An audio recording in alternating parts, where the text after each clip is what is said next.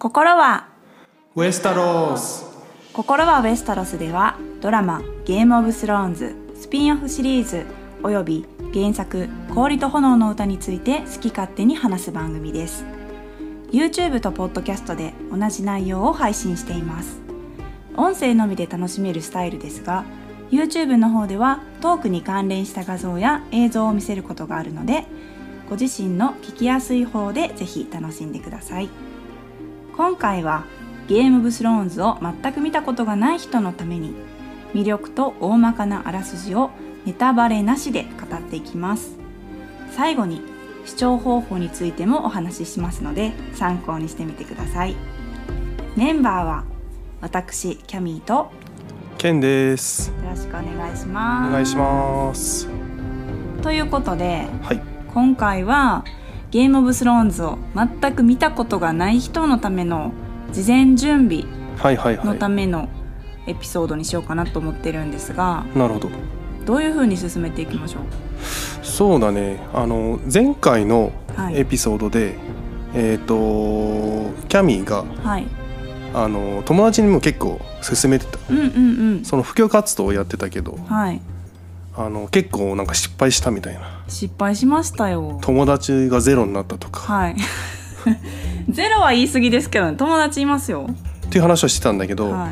あのやっぱまだ見てない人もたくさんいると思ううんんうだよね。んでその方のためにうんはい。そのこのエピソードを通してうんうんそのねなるべくねネタバレなしでうんはい。どこに注目すべきどこに注目すると面白いとか、まあ確かにね、えー、とまだ見たことがない人のためもしくは一回見たけどやっぱちょっと諦めちゃったなみたいな人とか重い腰がなかなか上げれない人とかね見てって言われてもちょっとなーってなってる人とかもしくは誰かに勧めたいけどどうやって勧めたらいいか分かんないって人のためにもなればいいかなと思いますね。はいはいはい、うんうん。まあそういう話をしていきたいんでね。はい、なんでやっぱやりやすいかどうかわかんないけど、うん私が、はい。えー、と全く見たことがないうん。人のふりをして、はい。まあ、質疑応答みたいな感じで、私に？はい、質疑応答。怖いな。でちょっと魅力をね。私友達失ってるけど大丈夫です。私で。信じましょう。えちょっとでも補足もしてくださいね。ちょっと私じゃ補足はしません。んしてください。します。っていうことで、えーじゃあまずどれからいこうかな。やっぱちょっと毛嫌いしちゃうポイント？いや毛嫌いしてますよねなんか皆さん、うん。まあ、分からんでもないですけどね。の一つとしてはい。やっぱあじゃあちょっと今から演技しますね。おはい急に来ますね、はい。どうぞ。あのーゲームオブスローンズ面白いって聞いたんですけど、うん面白いよパッケージを見るとはいはい。ちょっとなんかファンタジーゴリゴリみたいな感じでなんかファンタジー正直あんま好きじゃなくてはいはいはい。ちょっと見る気になれないんですよね。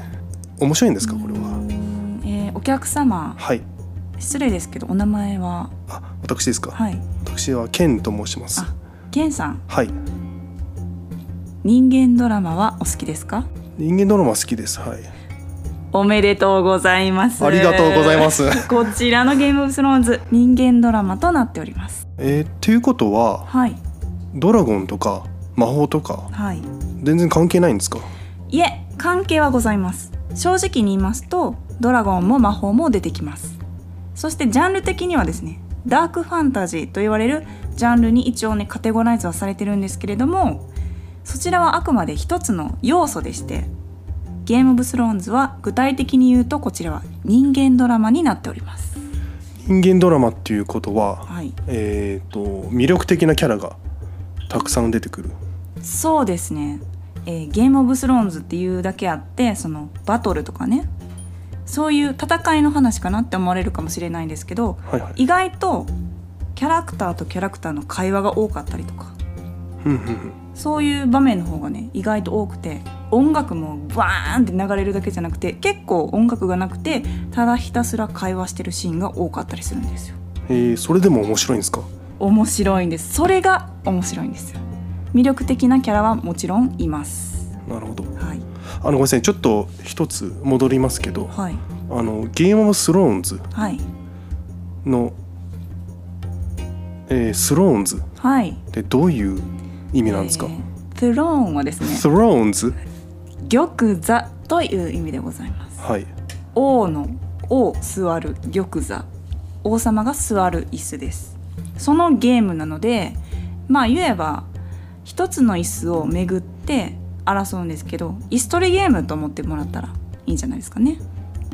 その椅子にはすごく価値があるんですよ。戦国時代の話で誰がトップになるかみたいな、そうですね、はいはいはい。玉座争いですえそれでもバトルって少ないんですか？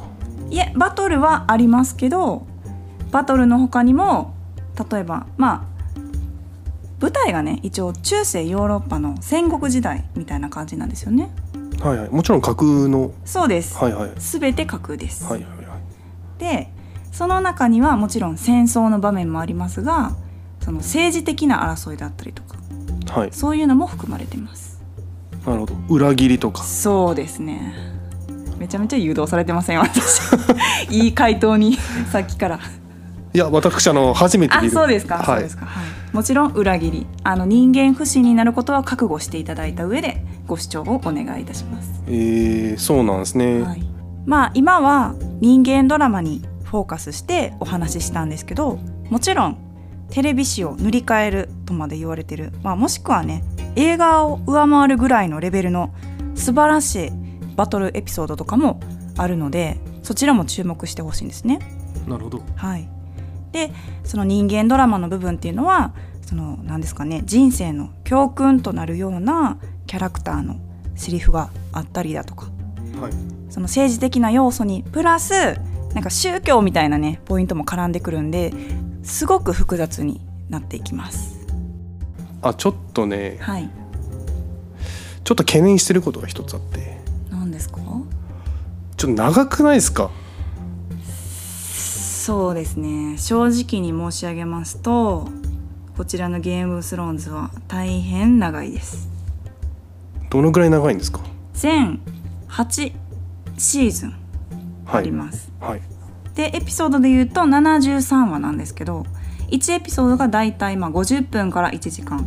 で、はい。長いエピソードになるともう80分とかそれを超えてきたりするんですけどなのでね体感正直長いんですよね。聞いた感じだと。はい。ですがですがですよ。あのですね。もう中盤から面白くなりすぎて寝ることを忘れます。あそっちのパターンですね。はい、なので気づいたらもう終わってます。面白すぎて。長いなんて思わないです。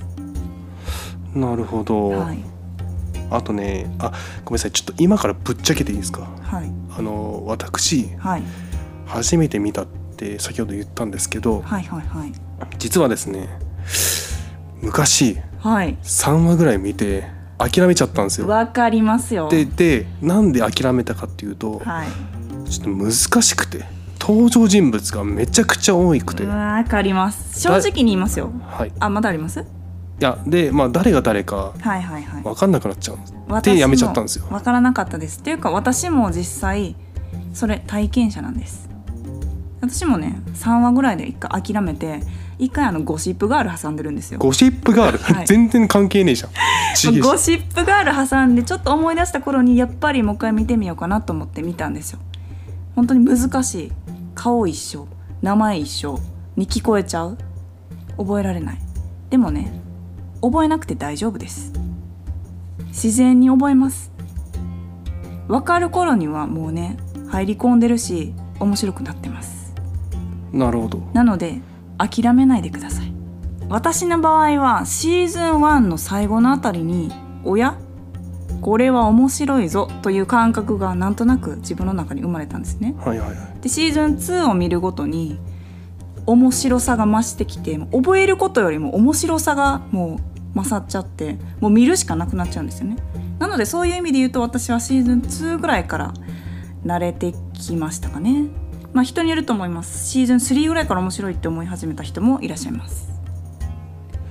まあじゃあとりあえずシーズン1は見てから判断しろっていうことですか？そうですね。まあ信じて見てほしいとしか言えないんですけどもう後悔はさせない。それだけは言えます。その先ほどその登場人物がはい。多いのは別に覚えなくていいと、はいはいはい。まあ、勝手に覚えるんでっていう。はい話だったと思うんですけど、はい。相関図とかはそういうの見てないんですか？えー、と一応、えーネットとか調べるとそのシーズン1エピソードあシーズン1エピソード1の相関図。エピソード2の相関図っていう風にいろいろシーズンごとに分けて相関図を上げてらっしゃるブログとかも拝見するんでそういうのを見てもらってもいいと思いますよ。なるほど、はい、確実にネタバレだけはしないでいただきたいドラマでございます。ちなみにケンさん実際のとこは相関図見たんですか？えー、とぶっちゃけ私は見てないですね。えー、わかりましたそれで。えー、とまあ確かにちょっと最初は複雑なんですけど、うんうんまあちょっと徐々に慣れていったっていうのがあって、うん、はいはい。でなんで相関図を見えないかっていうと、はい。あの誰が重要とかはい。大体分かっちゃうじゃないですか。まあなんとなく線のつながりだとかなんかねそうそうそう相関図の雰囲気で分かっちゃいますよね。なんかこいつちょいキャラなのにはい相関図に載ってるってことは、はいはい後で重要な役が回ってくるんじゃないかとかはいはいはい。そういうのが分かっちゃうのが嫌で基本的に相関図見ないんですけどはいやっぱあのゲームオブスローンズって複雑なんで、はい、あの諦めちゃう人もいると思うんですよね。そうですね。あで諦めちゃうくらいだったら相関図を見ていただきたい。であのおすすめの相関図がはいありまして一応あのスターチャンネルさんはいが、えー、とシーズンごとに、はい。えー、と相関図出してるので、はい例えばシーズン1だけ見たいとかうんうんうんそういう人のための相関図、うんうんうん。一応 YouTube の概要欄に貼っておきますので、そうですね。もし興味があればはい。ということでじゃあちょっと話を戻しましょう。はいはいなるほどそういう感じなんですね、はい。なんかまあ大体魅力は、うんうん。まあ、伝わったり伝わんなかったりするんですけど。そうですね。正直伝わってないと思います。なぜなら面白すぎて伝えきれないからなんですよ。こんな短時間ではね。難しいな難しいんですよ。じゃあちょっとごめんなさい。あの話をちょっとこコロッと変わっちゃうんですけど、はいはいはい。あのざっくりとしたはい。ストーリありがとうございます。ーお願いします。はいまずこのゲームオブスローンズですね。先ほど私軽く説明したんですけどその玉座争い椅子取りゲームのストーリーっていう風に言ったんですけどね。それは話の一つに過ぎません。よく言わはい、よく言われてるのが、ゲームオブスローンズは3つの大きなストーリーから成り立ってると言われてます。3つ。はい、まず一つ目が先ほど言った玉座争い椅子取りゲームの話まあ、誰が王様になれるか。そうです、はい。まあよくある話ですよね。はい。で二つ目が、えー北からの脅威。はい。北からの脅威？はい。ロシアですか？いやちょっとそういうのやめましょう。そういうのはあの別の回に回にとか前ないですけど、そういうのはやめましょう。やめましょう。えー北からの脅威っていうのはですねこのゲームオブスローンズが舞台となってるある大陸があるんですけどその大陸の北の方に壁っていう一つの建設物があるんですよ。大陸の北に壁はい、壁とは何ですか？壁ってまあよく家の壁とかねいろいろありますよね。あのはい壁です。家の壁が北にあるんですか？えー、とちょっと待ってください。まあ、はい壁っていうのが大陸をまたがってドーンとあるんですよ。はいもう人間なんて越えられない何何百メートルかちょっとすみません忘れちゃったんですけど。700フィートかな？あはいあ700フィートらしいです。700フィートの高さの壁。はい。考えられないですよね。はい。それが大陸の北側にドーンとあってその向こう側まあよくねドラマとか映画とかで壁ってモチーフにされたりしますよね。その向こう側に何があるのかその向こう側からの脅威から身を守るために自分たちがするべきことは何かみたいなそういうモチーフになったりする壁があってその向こう側にいる何かから身を守るっていうのもゲームオブスローンズもその通りなんですけどその脅威とのまあ戦いというか。あわかりました。ちょっとあのあれみたいな感じですか「進撃の巨人」でいう、そうですそうです、まあ、人間と巨人の間に壁があって。そうですまあそのゲームオブスローンズの場合の巨人が何かってのはまあ見てもらったらわかると思うんですけど。まあ巨人ではないです。巨人ではないんですか、はい。なるほど。巨人かもしれません。じゃあ一つ目はえっ、と誰が王になるかっていう椅子取りゲーム。はい。二つ目はえっ、と壁があって巨人ではない誰かが襲ってきたり襲ってこなかったりする戦い、そうです。で最後の3つ目は？最後の3つ目がですねちょっと固有名詞出させていただきますけどえーデナーリス・ターガリエンという少女の成長物語です。その子が主人公？いえ。主人公ではありません。ではないんですけど3つ目に。そうですね。まあその1つ2つ3つ今お話ししましたけどこれ聞いてつながりますか？いやーちょっとわかんないですね、全く別の話のように聞こえますよね。はい。ですがこれがおっとどっこいですよ。つながるんです。そのあわかりました。はい。デナーレス・はい。ターガリエン。ターガリエンはい。ですか、はい。がえっ、と巨人になり。ちょっとやめましょう。あはい、これは あのややこしくなるので一あ旦それはちょっと視聴者さんのために置いておきましょう。はい。その三つの話の筋が最後一つになるっていう、まあよくみんな好きですよね。大きい話が最後の一筋になるってどうですか？好きじゃないですか？私大好きなんですけど。そうですねちょっと例えて例えるなら例えるならですね、ちょっとさっきも話あったんですけど、例えば「進撃の巨人」のエレン・イエーガー。主人公？はい、はい壁の向こう側にある脅威と戦う少年の話はい。と「キングダム。えっ、とあの中国の」はい、はい。えーキングダムのシン。あえーなんて言ったらいいですかね。天下の大将軍を目指すはいはい。はい少年の話。はい。それと、まあ、ゴールデンカムイ、えっ、と北海道の。はい。はい。えー父親の復讐というかを果たそうと頑張る少女の話。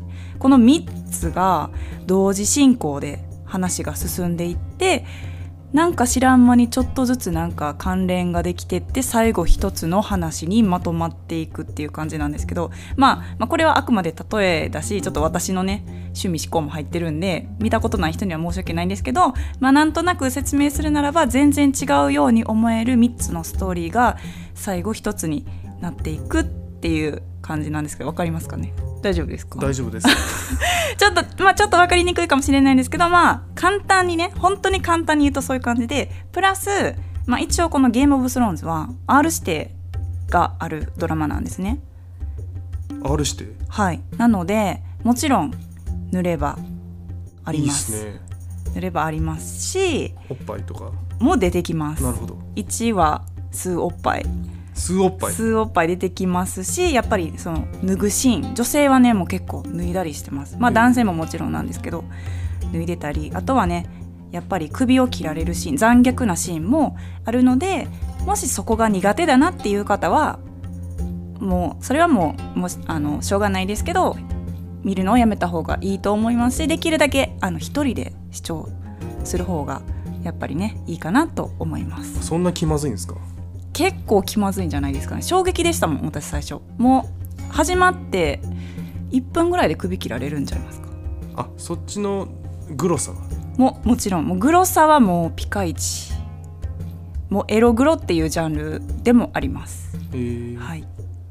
でその先いい質問いただいたんですけどデナーリス・ターガリエン。はい。主人公なんですか？というはいはいはい。質問を私受けました。主人公ではありませんとお答えしましたはい。主人公っぽいですよねこの3つの筋にいるんですからね。まあ固有名詞が一人しか出てないんで。そうなんです。ですが今ゲームオブスローンズケンさんご覧いただいたら漏れなくですねこの主人公ついてきません。ついてこま来ません。ついてきません。来ませんはい。はい。ついてこないんですね。えー、なぜなぜかと言いますとこのゲームオブスローンズ主人公がいないドラマになっております。主人公がいない。ちょっとごめんなさい。想像つかないですね。今まで見た映画とか海外ドラマでそうなんですよ。そういう作品に出会ったことなくて。でしょ？それ魅力。魅力なんですよそれが。それが魅力ですか？はい、さっきも一番最初に言いましたけどこちらは人間ドラマになってるのであなたが誰の目線に立っていただいても結構でございます。誰の目線？あじゃあデナーレスはデナーレスで、はい。えー成長デナーレスは何をするんですか？それを見ていただかないと困るんですけれどもまあ、登場人物がねものすごく多いんです正直。それはすいません。お断りしておきます最初に。ものすごい多い登場人物全ての視点にあなたは立つことができます。うんあじゃあこういうことですか？その一つ目のストーリーではい。誰が王様になるかっていうはい。ふうな話だったと思った思うんですけど、はい。そのいろんなね王様を狙う人たちが出てきてはい。その登場人物の視点とかで描かれる。そうですね。狙う側狙われる側どちらの視点に立っていただいても今いいですしあるいは傍観者の視点に立つこともできます。デナーリスの視点には？立つことができます。うんそれぞれが主人公。主人公がいないイコール全員が主人公です。なるほど。ちょっとまあそれは。てきません？今ちょっとワクワクしてますよね。どうですそうですね。ちょっと見ないと分かんないっていうのがあるんですけど。かそうなんですよ、まあ見てくださいとしか言えないんですよね。例えば戦争ってはい。主人公はい。がいるとはい。やっぱあの善と悪ってききっぱりねはいはいはい。分かれるような描かれ方がはい。すると思うんです。けはい。えー主人公がいないっていうことは、はい。まあ、善とか悪とかないっていうことですか？いい質問ありがとうございます。えいい質問ですか、はい。こちらのゲームオブスローンズ善悪の区別はございません。ございませんか、はい。るほど。あなたに委ねられてます。まあ一人のまああなたがもし推すキャラができたとしますよね。推しキャラです。その人ずっといいことしてたとしますよね。でも意外とあそういうこともしちゃうんだ。っていうこともしちゃったりするんです。なるほど。急にえもしかしてこの人あんまり良くない人かも。ってなったりするんですよ。善悪の区別がないんです。つまりすごくリアルで全員が人間臭いんですよ。くっさい。臭いんですそれがね。さたまらないんですよ。逆にもっと押したくなる。でちょっと話変わりますけどもう一個私の魅力言っていいですか？お願いします。私が思ってる魅力。魅力っていうかゲームオブスローンズってすごいんだぜっていうポイントとしてまあこれねもちろん架空のドラマなんですよね。ででも本当の実際の歴史を元にしたりしてるんですよ。例えば戦争だとか。よく言われてるのはバラ戦争とか言われてるんですけどそういうのを元にしてその大陸もイギリスだったりイギリスを元にして作ってたり。現実社会現実の歴史を反映してるんですよね。なので架空の話なので架空のね民族とかいろいろ出てくるんですよ。その一つに、ドスラク族っていうまあ騎馬民族遊牧民族みたいなのが出てくるんですけどはい。その人たちって、まあ、ドスラク族のドスラク語っていう言語を喋るんですがはい。それってねまあ架空の部族なんで架空の言語で喋るんですよ。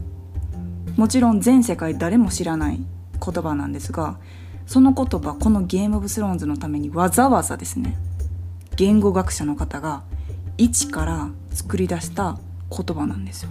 へえそれはそのそれのドラマで会話を。そうです。そのドスラク語で会話があるんですけどもう演者さんとかはねもうそのドスラク語を覚えてそのセリフ以外の言葉を喋れるようになったりとかすごくないですか？ええ文法から何まで全部一つの言葉を作り上げるってすごいと思いません？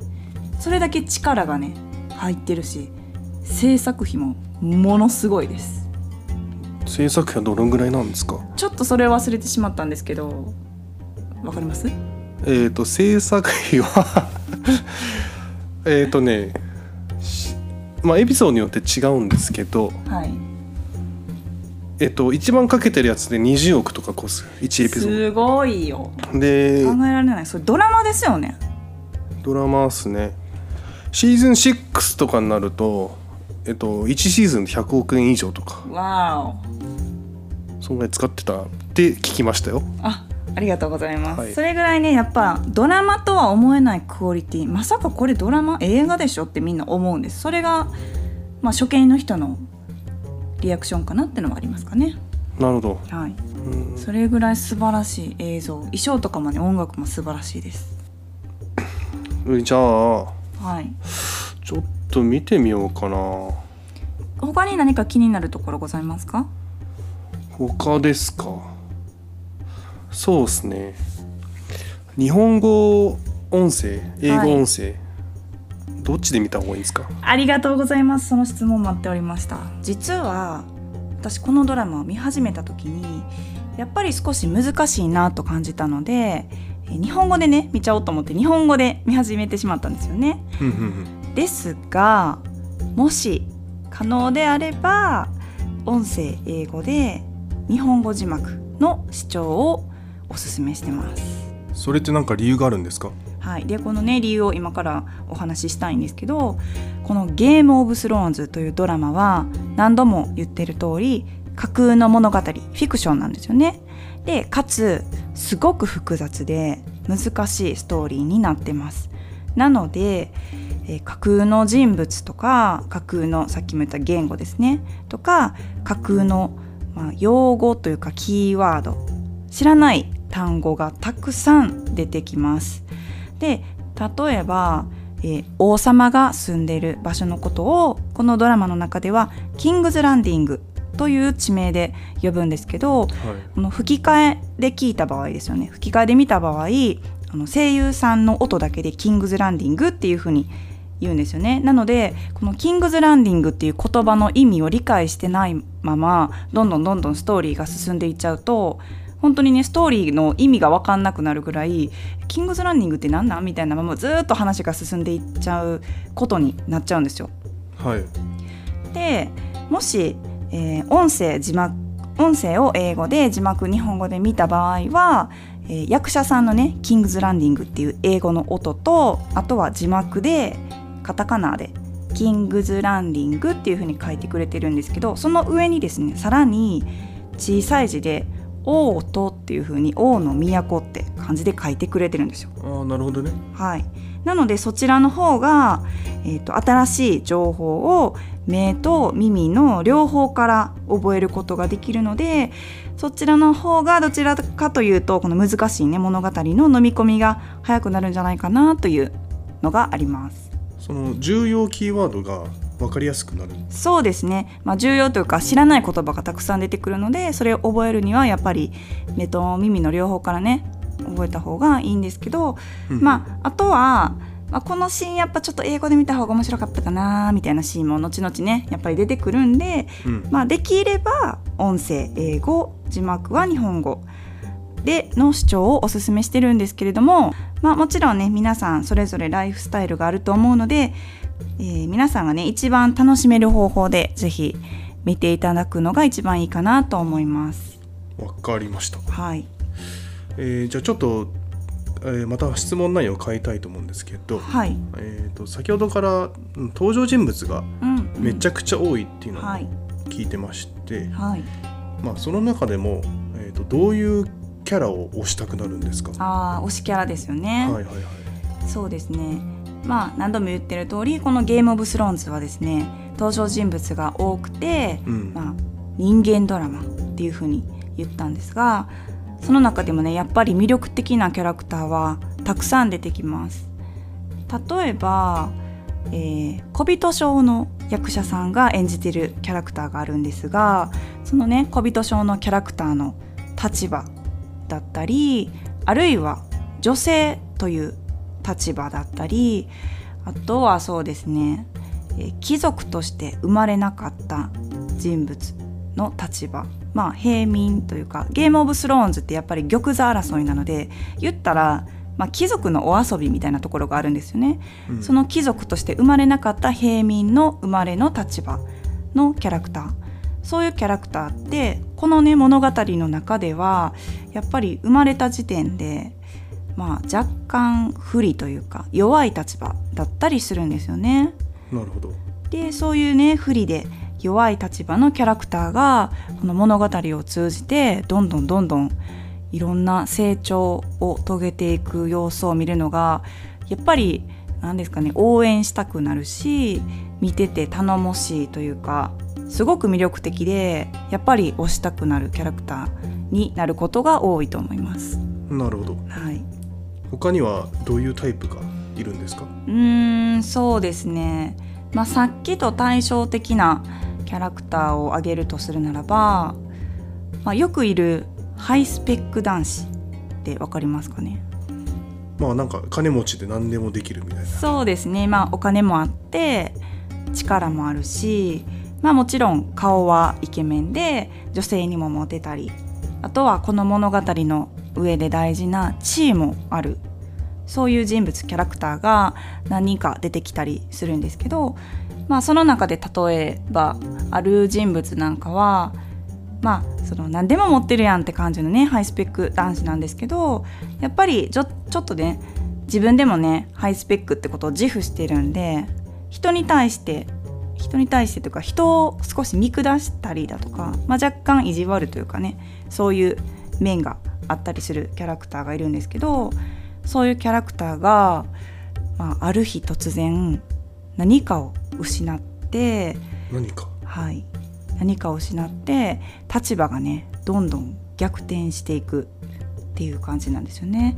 で物語が進むにつれそのキャラクターもどんどん変わっていくんですけどそれを一視聴者として見てて何ですかねそのキャラクターに対する見え方がねどんどん変わっていくんですよ。でまあどういうふうに変わっていくかっていうのは今回はお話ししないでおくんですけどっていうのもやっぱりね視聴者誰が誰を押すかによってやっぱそのキャラクターの見え方で変わってくるんですよね。例えば応援したくなるって思う場合もあるあればもっとなんやろ落ちぶれてったらいいのにって思うぐらいやっぱり見ててねそういう風にマイナスの感情が湧いてくるキャラクターもたくさんいるのでそれはやっぱり見ながら楽しんでいってほしいなというふうに思います。なるほどはい、いろんな立場の人のいろんな視点から物語を見ることができるんでどの人を押してもいいんですあなたは。なので押す位置によって物語も180度変わると思ってください。私が見るゲームオブスローンズとケンさんの見るゲームオブスローンズはきっと違う物語なんですよ。ああなるほどそれ面白いですねはい、その小人症の方のはい、視点でも見れるしはい。そのハイスペック男子の視点でも見れる、なるほどもっと細かく言うと大きな話が最後一つにまとまるって言ったじゃないですか。っていうことは、全然離れてた場所の人たちが急に戦ったりするんである日突然推し同士が戦う羽目になったりするんです。なるほどなるほどすごく辛いんですよねそういう時。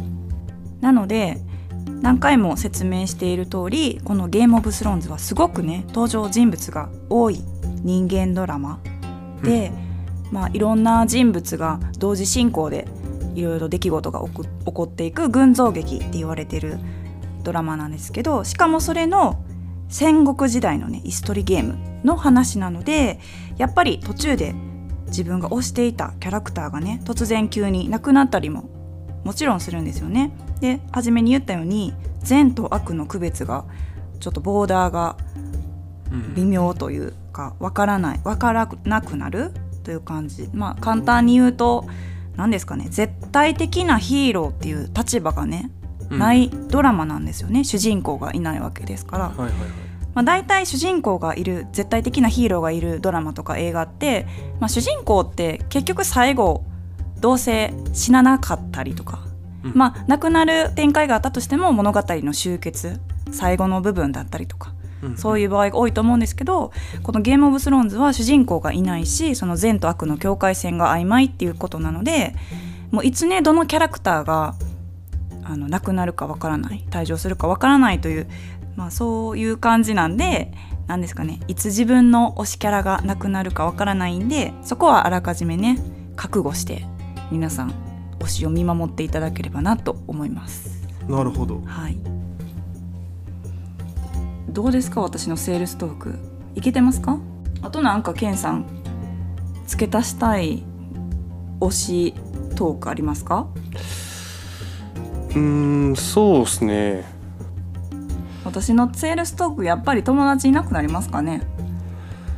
うーん友達はいなくなるかもね。しんどいな。まあ、こんな感じですかね。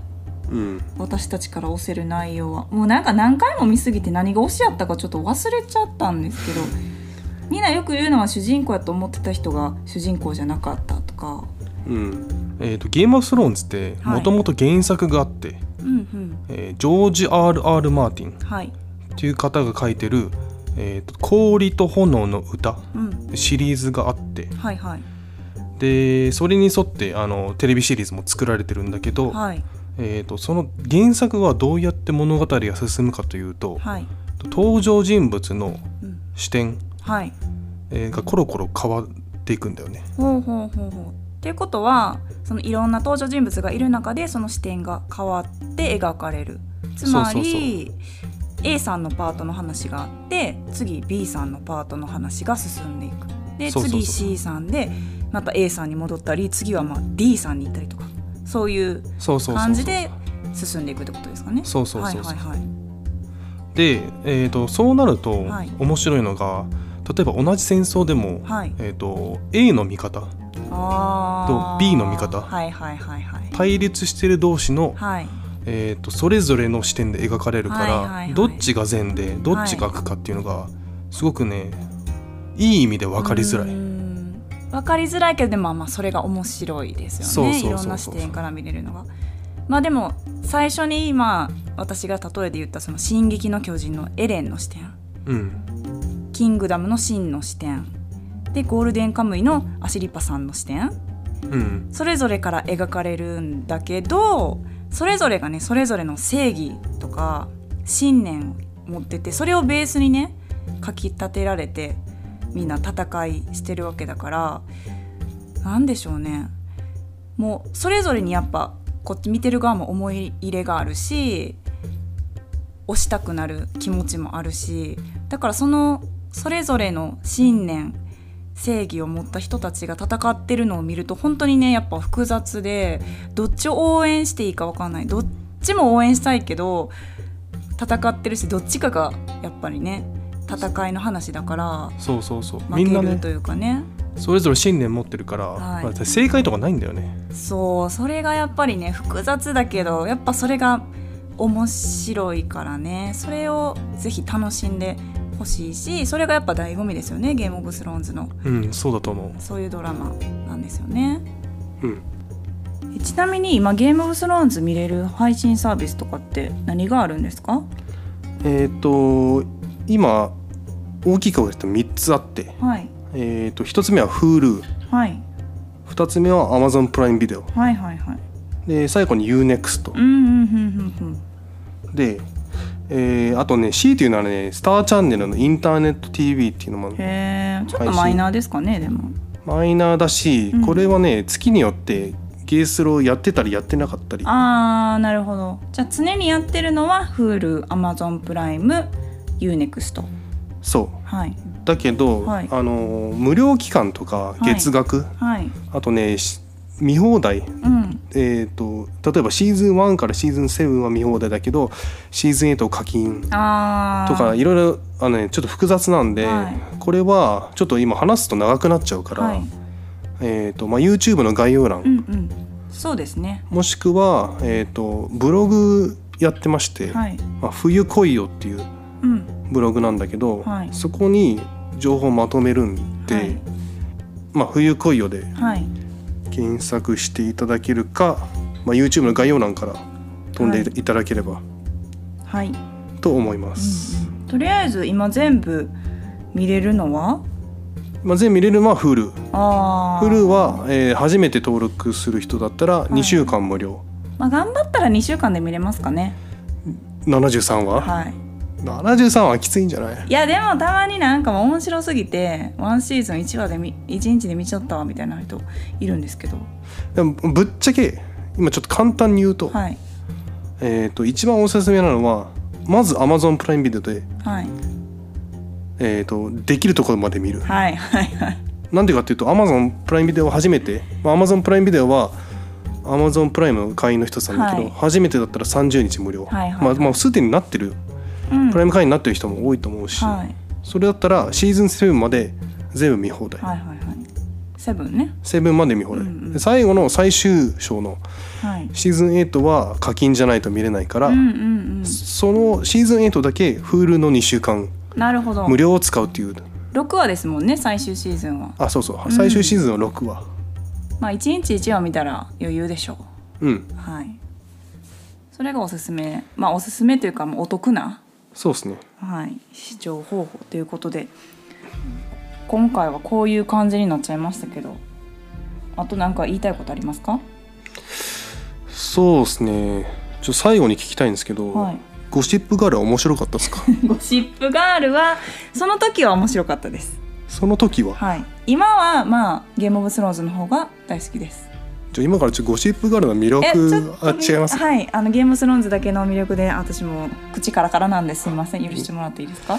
わかりました。はい。ということで今回はですねゲームオブスローンズを見たことがない人のための、えー説明とかストーリー軽くねお伝えしたんですけど次回からはまたゲームオブスローンズ1話ごとに、えー解説とかネタバレ伏線の回収をしていったりとかあとはスピンオフシリーズなんかのお話もしていきたいなと思ってます。よければ YouTube と Podcast のチャンネル登録をお願いします。